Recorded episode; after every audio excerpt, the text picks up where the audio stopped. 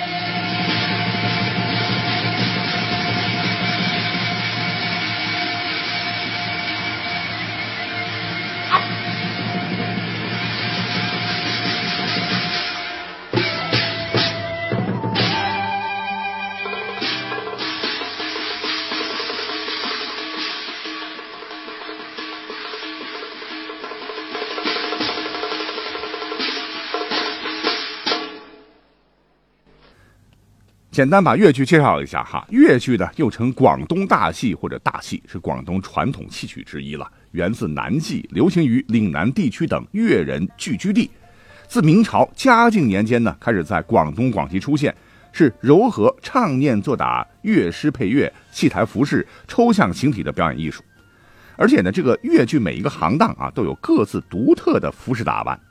在二零零九年九月三十号，这个越剧还获得了联合国教科文组织的肯定，列入了世界非物质文化遗产名录。那这部叫《斩金堂》的戏到底讲的什么传奇故事呢？话说在西汉末年，这个王莽啊用毒酒镇杀了汉平帝，篡权之后呢，下令通缉刘秀。刘秀是过潼关被守将吴汉拿获。那吴汉呢？有位老娘啊，这个吴母啊，得知这个情况以后啊，就大义凛然啊，然后告诉他儿子说：“王莽他不是个东西啊，是弑君篡位啊！”是责令吴汉立马就放了刘秀啊，并且还给了他一把大宝剑啊，让他把自个儿的妻子杀掉啊！为什么呢？因为吴汉的妻子正是王莽之女，叫王兰英啊。这个王兰英虽然是王莽的女儿，可是为人呢温婉善良啊。啊，正在经堂念经呢，哈，喜欢吃斋念佛。这个吴汉呢，提着剑进经堂，真是左右为难呐。必定是和自个儿是朝夕相处的结发妻子啊。阿弥陀佛，阿弥陀佛。王兰英正在念经啊，见吴剑提剑而至，知情以后呢，竟然也是夺剑自刎呐。吴母后来是自缢而死啊。吴汉没办法了，就纵火毁家，追随刘秀而去。哎，整个看来就是个大悲剧啊。所以呢，这个斩金堂又名吴汉杀妻。那前几期我们都讲过，戏曲家呀，真的是非常了不起啊，非常善于在历史的长河中寻找精彩生动的故事，加以二度创作，留给世人无限的遐想嘛。所以呢，呃，也让我们这些喜欢历史的朋友不禁想知道，那这部剧演绎的故事是真实的吗？哎，我们先看看这部剧当中的历史人物啊，刘秀、王莽、吴汉，那告诉各位。都是真实存在的啊！我们今天就来细细讲讲主角吴汉的历史传奇。吴汉字子言，汉族南阳宛县，就是今天河南省南阳市人，是东汉开国名将、军事家。汉光武帝刘秀麾下的云台二十八将中位列第二位啊，可谓是战功赫赫。可是吴汉这个人呢，从小家里穷，长大以后呢，仗着自个儿是膀大腰圆，还有和这个混社会混的还不错啊。竟然是在王莽新朝时当了这个宛县的小亭长，亭长是个啥官呢？啊，跟当年刘邦是同级，就是个乡长吧。在新朝末年，因为他爱结交豪强嘛，啊，有个朋友犯了事儿，受了牵连，他自个儿就从家乡跑了，去外地的渔阳郡当起了马贩子啊，是往来于河北北部及北京市一带做买卖，也是比较仗义吧。黑白两道都给他几分薄面。那数年之后呢，到了更始元年二十三年，这一年王莽死了啊，刘玄称帝，就派这个使者韩红啊招降河北各州郡。当时有人就告诉这个韩红说：“哎，咱们这个地方啊有个骑士啊，唤作吴汉，可以与他济事。”这韩红就召见了吴汉啊，一面试，哎呦，好好好，真英雄也呀，对他是非常器重。然后呢，就以刘玄的名义委任他为安乐县，就是今天北京市顺义县附近的县令。哎，他立马就从之前的这个科级干部成了正县级。那当时的情况是，王莽一死啊，天下大乱呐。而吴汉呢，早就听说过刘秀的大名，虽然刘秀的势力还没有之后那么大，当时。但他已经心里面早就有了归顺之意，而当时呢，吴汉所待的这个安乐县，它上面还有郡嘛。这太守啊，名叫彭宠，俩人关系处得还不错，天天就跟这个彭宠说，要不然咱们就跟了刘秀干得了。彭宠说实话是心动了，可是彭宠手底下的人不干，因为他们想抱更大的腿啊。在他们附近的这个邯郸呢，有一个大军阀叫王朗啊，是自立为帝。那拥军十几万呢，他们就想吧，这个刘秀是谁？后起之秀有什么实力在？咱们还是投奔到王朗那去吧。啊，搞不好还能够混个一官半职。那彭宠都没有办法，那吴汉那更没辙了哈。但是呢，他不气馁啊，他想用计谋来骗取彭宠的手下来归附刘秀。可是，一时呢，当时也想不出什么好办法。哎，正巧赶上一天，这个吴汉在路上走路，碰到了一个书生打扮的人啊，正在急匆匆走路啊。吴汉脑筋一转，哎，马上上前呢，就客气的想请这个书生吃顿便饭。哎，这个书生饥肠辘辘啊，啊，就大家一起坐着聊呗。聊着聊着啊，这个吴汉就问他沿途的见闻。哎，书生就说了，说沿途走来呀，还是刘秀好啊。他领军所到之处，是考察官吏，废除王莽的苛政，恢复汉朝的官名，郡县纷纷归附，真是很得人心呐。啊！吴汉一听，得妙计有了啊！他就对这个书生说：“说不瞒你讲啊，我这里啊有一封刘秀的亲笔书信，当然是假的了。就拜托您呢，转交给渔阳太守彭宠。这信里面什么内容呢？啊，我都可以告诉你啊。这刘秀说，听闻呢，有个不要脸的家伙叫王朗啊，竟然称帝啊，真乃天下共贼呀！那现在。”根正苗红的，那应该是我们老刘家的更始帝刘玄呐，因为那个时候刘秀还没跟这个刘玄闹崩啊，名义上还是君臣。说我刘秀啊，一定要联合各路豪杰，合力讨伐之。啊，儒生也就是信以为真了，真以为是刘秀写的啊，就把这个信啊就转交给了彭宠。彭宠看完信以后，信以为真，集合大家伙一商量，啊，手底下也觉得，对呀，这个王朗他姓王啊。当今天下还是刘家这块招牌最正统啊！要是大家伙合起伙来干王朗，一人难敌众权，王朗肯定得拉清单呐！啊，于是乎，这个彭宠全军上下立马是改变风向啊，全都表示坚决支持刘秀啊，坚决支持大汉。那吴汉军事能力非常强啊，于是就率军南进，沿途呢就击斩了王朗的诸将帅啊，终于在广鄂，就是今天河北的这个龙窑县东。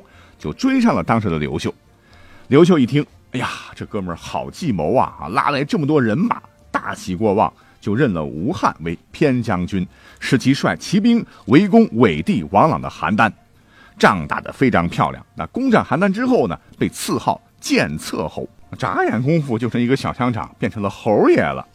那前头讲了哈，这个吴汉呢，乃是东汉。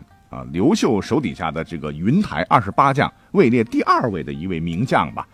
那之首就是第一位叫邓禹啊，当时这也是刘秀的左膀右臂了。恰恰呢也是南阳人啊，和吴汉是老乡。他也是多次在刘秀面前举荐吴汉啊，吴汉就渐渐得到了刘秀的重用啊。不久之后呢，又当了大将军。那我们也知道哈，要让自己工作干得好，对吧？除了拓展人脉之外，你自个儿也得有能力呀。这个吴汉呢，这个能力真不错啊，在刘秀手底下干的是风生水起啊，如鱼得水啊。别看这个吴汉啊，文化水平不咋地啊，但是有勇有谋，为人低调质朴，胜不骄，败不馁，为刘秀平定天下做出了卓越贡献那史书记载，吴汉每次随刘秀征战，只要刘秀不休息，吴汉就在他身边陪着。那不少将领啊，一见啊战阵失利啊，都会垂头丧气，然后惶惶不安呢。平日的风度威严全失。可吴汉决然不一样啊！不管怎么样，都是镇定自若、处乱不惊啊，是积极鼓舞士气，使部队变得更加斗志昂扬。这刘秀啊，就觉得啊，真是个人才呀，就叹道说：“吴公差强人意，引弱亦敌国矣呀！”就是吴公颇能振奋人的意志，他的威望抵得上一国军队。注意，我们经常用的这个典故“差强人意”呢，就是从这里来的。所以呢，吴汉在二十多年的征战生涯中啊，往往是能转败为胜、转危为安，堪称刘秀百战百胜的福将。好，讲到这儿，我们再回头看看开头介绍的这出《斩荆堂》，又名《吴汉杀妻》的戏，一对比，哎，你就会发现，戏曲当中的这个故事根本不可能存在哈。你想，吴汉一个穷小子，王莽时期的小亭长，怎么可能娶得了王莽的千金呢？这是其一。其二，在汉代的历代史籍当中，完全找不到所谓的吴汉杀妻的蛛丝马迹，那更别说为了投奔刘秀，他老母亲还上吊了。戏曲家呢，显然是以这样的方式来抬高吴汉的忠义啊。所谓是戏曲归戏曲啊，我们再来看一看历史上真实的吴汉还有哪些值得一说。那前头讲的都是吴汉的正面形象了啊，接下来我们来讲讲吴汉的暗黑史。那前前期节目我们讲到了哈，历史上不为人所熟知的小政权，第一个就提到了一个叫做程家的小王朝，这个土皇帝叫做公孙述，嗯，不知道有没有印象？您啊，也是个能人，治蜀有方啊，是深得蜀地人民的爱戴。可是呢，他有一个大克星，那就是刘秀啊。话说后来的这个刘秀啊，是扫平各路诸侯之后啊，就只剩下了这个天高皇帝远，占据蜀地的。成家政权，那为了完成统一，在建武十一年，就是公元三十五年，这个刘秀呢就派重兵从汉中啊，然后征讨这个公孙述。没想到这个公孙述啊是块难啃的硬骨头，刘秀的两员爱将先后被暗杀。于是呢，吴汉是临危受命啊，担任了前敌指挥，统领全军继续进攻成家。可是没有想到啊，比起这个公孙述。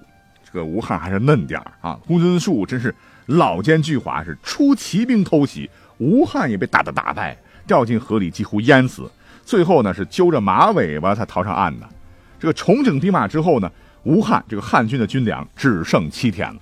可是上天开眼啊，该这这个汉统一全国，本来成家的这个都城啊，呃，成都已经被围了很长时间了。那此战有了转机嘛？但是这个公孙述非常迷信鬼神啊。是听信卦辞，曰：“虏死成家。”结果第二天就亲率五百死士打开城门，冲锋陷阵。最终结果就是被吴汉手下一员大将刺穿胸部，拼命回去以后，当晚就一命呜呼了。蜀国当时一个主将叫做严岑，只好举城投降，成家彻底灭亡。吴汉吧，先是安抚利民，蜀人大悦，对吧？你先安定老百姓吧，是吧？打仗归打仗啊，老百姓还是无辜的。可是谁曾想，三日之后呢？这个吴汉突然变脸，不仅将公孙述的老婆儿子全部杀死，而且灭了公孙氏一族啊。那刚才提到的这个严岑是开门投降了，投降也不行，吴汉也没有放过他，照样将严岑全族灭掉。而且这个吴汉啊，是纵容将士大肆抢掠，放兵大掠，哈，是焚树攻势。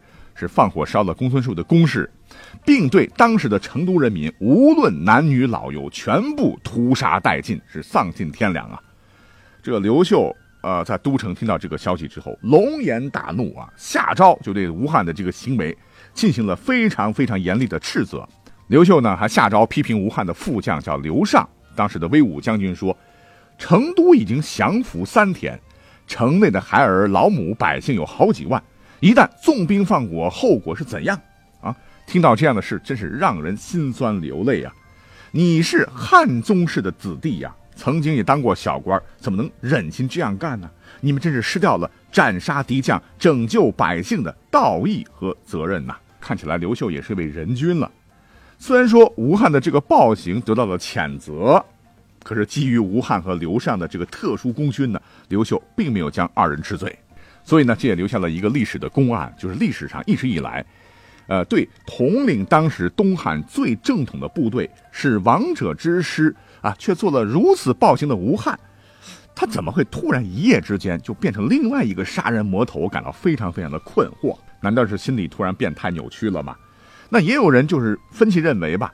说是受降三日后才下令屠城，也可能是吴汉的无奈的理由啊！因为当时成都城内是兵尽粮绝，俨然成了一座难民营。在东汉一时当时没有办法接受这么多的百姓，所以只能选择屠城。